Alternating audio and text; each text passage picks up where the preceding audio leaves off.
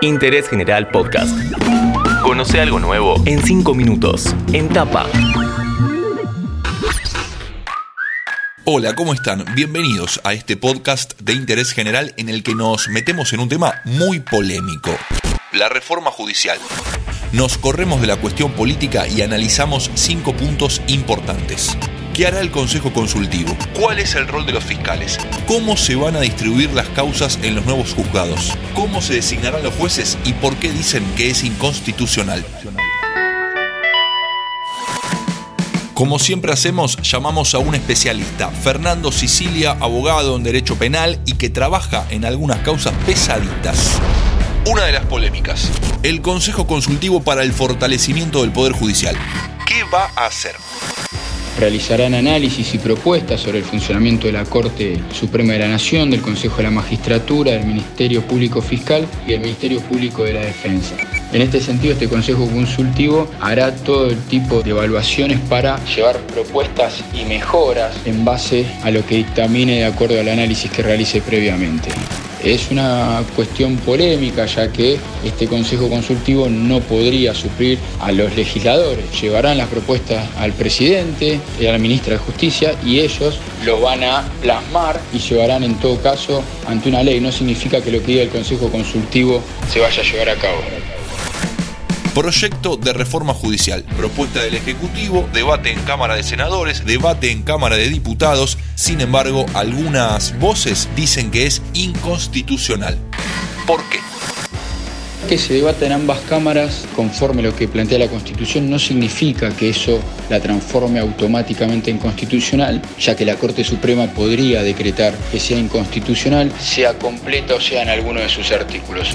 En este caso, el planteo radica en que los jueces que van a ocupar los 23 cargos vacantes para llenar la justicia penal federal conforme a la nueva ley van a ser subrogantes por ley 27349 que quiero aclarar fue promulgada en el gobierno anterior, por lo cual los jueces de igual competencia e igual territorio podrían, sin pasar por el acuerdo del Senado, completar estos cargos vacantes.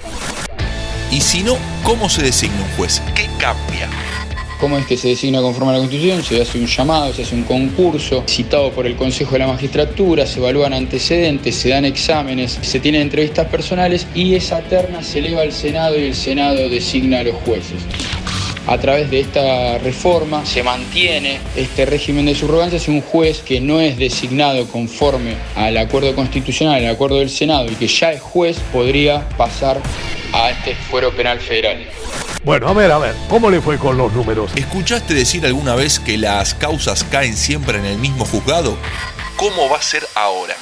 Lo que va a pasar van a haber más cámaras, van a ser cuatro cámaras, van a ser más tribunales orales, van a ser 46 juzgados, por lo tanto la asignación de causas no va a recaer siempre sobre los mismos jueces que ya estamos acostumbrados a escuchar y que conocemos de memoria.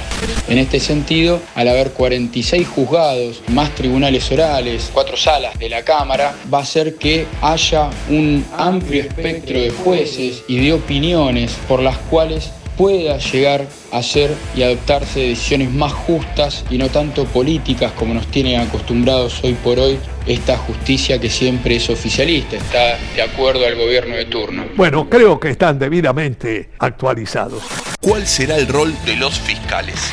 quien lleva adelante la investigación, es quien acusa, representa al Estado para llevar adelante la investigación. El juez toma decisiones en base a las peticiones del fiscal, a las peticiones de la defensa y en cuanto a eso realiza la resolución. Eso es lo que llamamos un sistema acusatorio. Hoy el juez instructor es amo y señor, lleva adelante la investigación como él le place. Es decir, no respeta una garantía total de imparcialidad como si lo debería, y hablo en potencial, dar un sistema acusatorio. Esto está plasmado en el sistema del Código Procesal Penal Federal, pero que se está aplicando en distintas jurisdicciones, pero no en la Ciudad de Buenos Aires por falta de recursos, falta de fiscales, falta de empleados. Tema polémico, si los hay, la reforma judicial y en interés general ahondamos en cinco puntos importantes. Nos lo explicó el abogado Fernando Sicilia. ¡A cruzar los dedos! Interés General Podcast. Encontrarnos en Spotify, en Instagram y en interésgeneral.com.ar.